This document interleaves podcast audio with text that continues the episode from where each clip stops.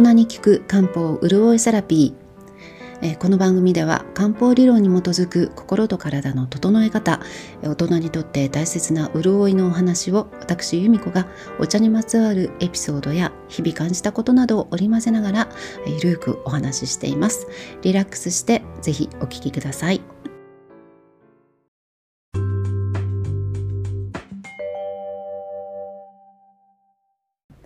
皆さんこんにちは。今日もお越しいただきありがとうございます。え冬らしく寒い日が続いておりますがお帰りないでしょうか、ね、朝は暖かいお布団からこう出て起き上がるためになかなかの勇気がいるお寝坊さんには特にこう辛い季節になりましたね。すっきりと目覚めてシャキッとこう起き上がるために何か皆さん工夫されていることってありますか？私はですねいつも言っているように食いしん坊なので、まあ、ベッドの中にいる間に、えー、例えば前の日に残しておいた美味しいお菓子おめざのこととか、えー、あれをね起きたら飲もうっていうふうに飲み物のこととか頭の中でこう食べ物飲み物を思い浮かべて、えー、起きたらあれが食べられるあれが飲めるというようなね大げさに言ったら起きられた自分へのこうご褒美を考えることで少しお布団から出る勇気が出るような気がします。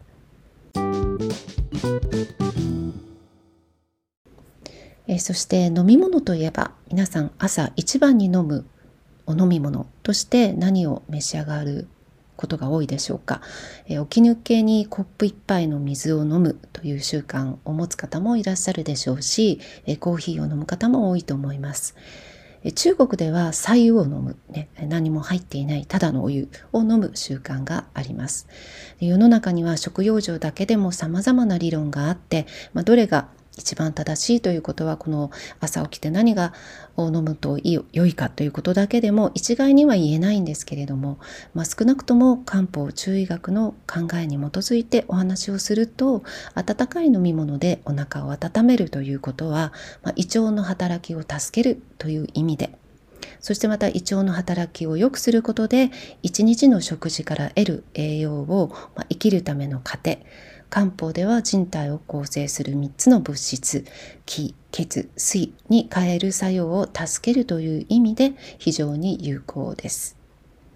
で私たちが日々心身ともに健やかに過ごすためには食事から得られる栄養素がきちんと消化されていることそしてその栄養分を生きるためのエネルギーに変えられる力が必要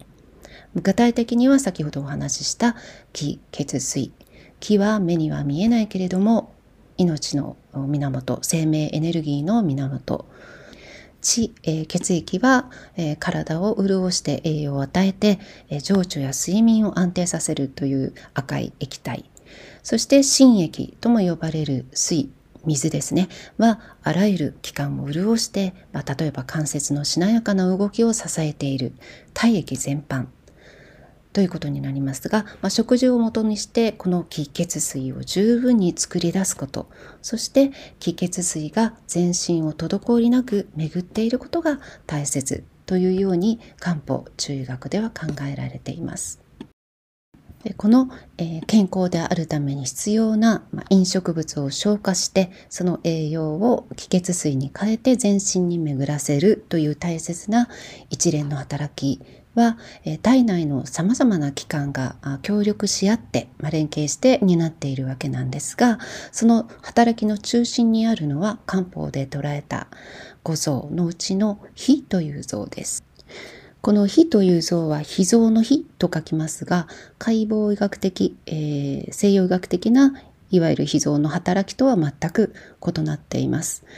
えー、そして、えー、この火がよく働く条件として暖かい状態である。ということが挙げられる。ということでお腹を温めるという行為は特にお腹が冷えやすかったりお腹を壊しやすい方そして食べ物から気を作る力が不足している気が不足しているタイプの、まあ、疲れやすい方ですとかお子様や高齢の方などは、まあ、特に日頃からお腹を冷やさないように内側からまた外側からもケアすることが未病未病を防ぐという意味で一つの鍵になると言いますか、まあ、気を養う底力健康の土台を培うということに役立つわけなんですね。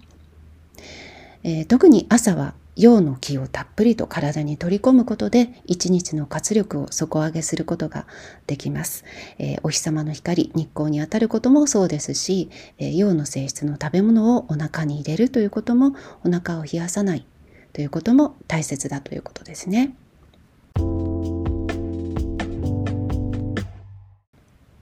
そして冬の温かい飲み物として、えー、紅茶に生姜を入れたジンジャーティー、え、またシナモンをブレンドしたシナモンティーなどを召し上がる方も多いと思います。えー、生姜もシナモンも食べる薬と書く食薬つまり食材でもあり生薬でもあるカテゴリーに分類される薬効の高い食材、えー、生姜は生姜シナモンは、まあ、種類はありますが、えー、経費という生薬として多くの漢方薬の成分としても配合されています。ですからジンジャーティーもシナモンティーもそれぞれ薬効の高い飲み物そして温める性質という意味では共通していますが、えー、生姜とシナモンはそれぞれに異なる薬効作用を持っています、えー、今日はそのうち生姜に特に注目して、えー、使う部分ですとか加工の方法によっても、え異なる作用に注目してみようと思います。えまず生の生姜に注目すると、え生の生姜を乾燥させたものが、え加根糖にも含まれる、え生姜という生薬でもあるわけなんですが前のエピソードで風邪の初期に効く薬膳茶また漢方薬のお話でもご紹介したように、え発汗作用汗をかかせて体表面の邪気を発散させるという作用に、え優れたものが生姜になります。えー、また、えー、お腹を温めて吐き気を止める作用ですとか肺を温めて咳を止めるというような作用も持っています。まあ、このように優れた効果を持つ生姜、生姜なんですけれども使いすぎはあまりお勧めできません。というのも、えー、特にこう熱、えー、目の充血ですとか、あと皮膚の炎症、まあ、口内炎のように、えー、いわゆるこう熱の症状ですね。炎症はすべて炎の症状、まあ、熱の症状、熱症なので、えー、そういう熱症が現れている時には、かえって、えその症状を悪化させる可能性がありますし、え更年期の発トフラッシュ、まあ、嫌なホテリですとか、まあ、精神的にはイライラしている時、えー、あとは不眠など、まあ、いわゆる更年期症状と言われる症状にお悩みの場合には、えー、まあ、この更年期については誰でも一度通るライフステージでもあって、えー、更年期症状は多くの人が、悩みやすい、え症状でもあるので、えそれにとってもこう多岐にわたる、症状なので改めて詳しくお話ししたいと思っていますが簡単に言えば漢方的に更年期症状というものを捉えた場合にはその根本的な原因は潤い不足にあるというふうに考えられているんですね。なので、えー、生姜を取りすぎることでその発汗作用発散作用によって潤いが、え、発散させられてしまうで潤いが減ってしまうことで症状を悪化させる可能性があるということなんです。まあ、だからといって絶対にま更年期に生姜を使ってはいけないという極端なことではなくて時と場合によって調整することが必要で取りすぎは良くないということ何事もほどほどにということなんですね。え発汗によって邪気を飛ばす作用に優れるこの生姜は食材の性質としては微温とされていてまあ、温める作用はあるんですが発汗してしまうとあとは体がかえって冷えるということがあります。この生の生姜に生姜に対して、えー、生姜を蒸して天日干ししたものを環境えー、乾燥した生姜と書いて環境と呼んでこの環境は生姜生姜生の生姜よりも温める作用としては優れているものです。特にお腹を温める作用に優れているので、えー、先ほどお話ししたように消化を司るお腹のこう火という構造は温かい状態でよく働く、えー、環境は火を温めて働きを助けるので、えー、冷え症の方ですとかお腹が冷えて傷んだり壊しやすいという方には、えー、生の生姜よりも環境の方が適しているということになります。まあ、環境は、えー、例えば生姜をスライスして蒸したり、まあ、湯通ししたりして天日干しをすれば作ることも可能なんですが、まあ、そこまで、えー、ご家庭ではできないという場合でも、えー、風邪予防の場合をしたかったら生姜を生のまま使う、えー、そしてお腹を温めたいという目的には加熱する煮込むというように使い分けることができます。そして、えー、生姜はえー、漢方薬の中では、えー、夏目、えー、夏目は、えー、生薬名を大草という食薬ですが、えー、この夏目と肝臓甘い草と書いて、えー、多くの漢方薬に含まれている肝臓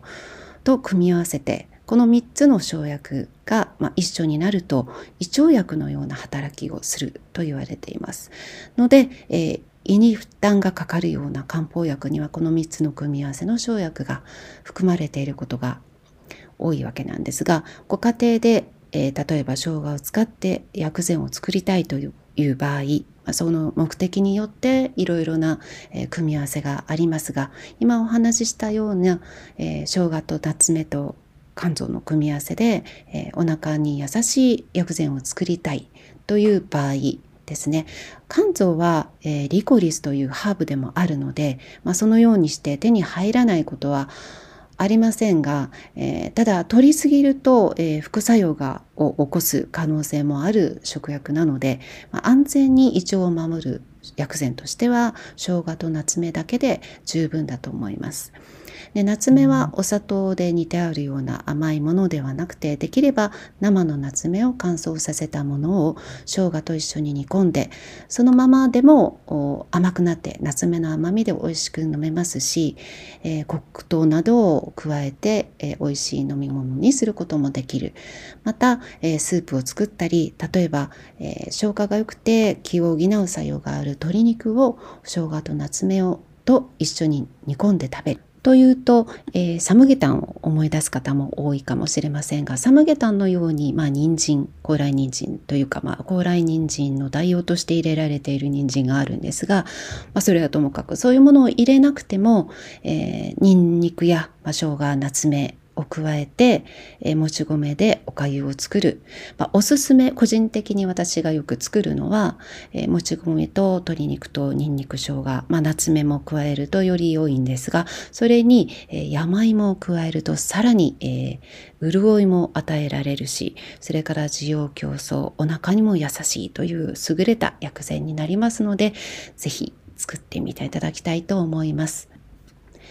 えー、そして最後に、えー、生姜にはですね使う部分部位によってもえー、得意分野といいますか多少作用が違うところがあるのでご紹介しておきたいと思います。でスーパーで生姜を買って、えー、来られた場合に全体を見てもらうと、まあ、細かくカットされて売られているものもありますが塊で買われた場合には全体としては根の茎と書いて根茎と言われるものなんですけれどももう一番大きな硬い胴体の部分が根とされていてその胴体からポコポコこう可愛く出ているちょっと柔らかい部分が茎の部分と言われていてそれぞれ作用が異なっているんですね。で大きな硬い、えー、胴体の部分は体をの内側を温める効果が高いのでお腹の冷えなどに加熱して使うと良いそして、えー、ポコポコ出ている柔らかい茎の部分は発散効果に優れているので、えー、風邪予防には、えー、その茎の部分ポコポコした部分を生のまま、えジンジャーティーなどに加えるなどというふうに、えー、使い分けていただくことができますので、ぜひ、えー、ご活用していただければと思います。はい、えー、生姜の話で時間がいっぱいになってしまったので、えー、シナモン、経費の話はまたこの次か、まあ、改めてさせていただきたいと思っています。えー、レコーディングしている間に、え今、夕方の6時、辺りはすっかり暗くなってしまいました。えー、これからね、今ちょうどご帰宅の途中という方もいらっしゃると思いますが、えー、暖かくして夜も風邪などひかないように暖かくしてお休みください、えー、いつもと逆になりますが今朝だったらこれを聞いてくださっている方これから、えー、ご出勤という方もいらっしゃるかもしれませんので、えー、今日も良い一日をお過ごしください、えそれではまた次のエピソードでお会いできればと思います。それではまた。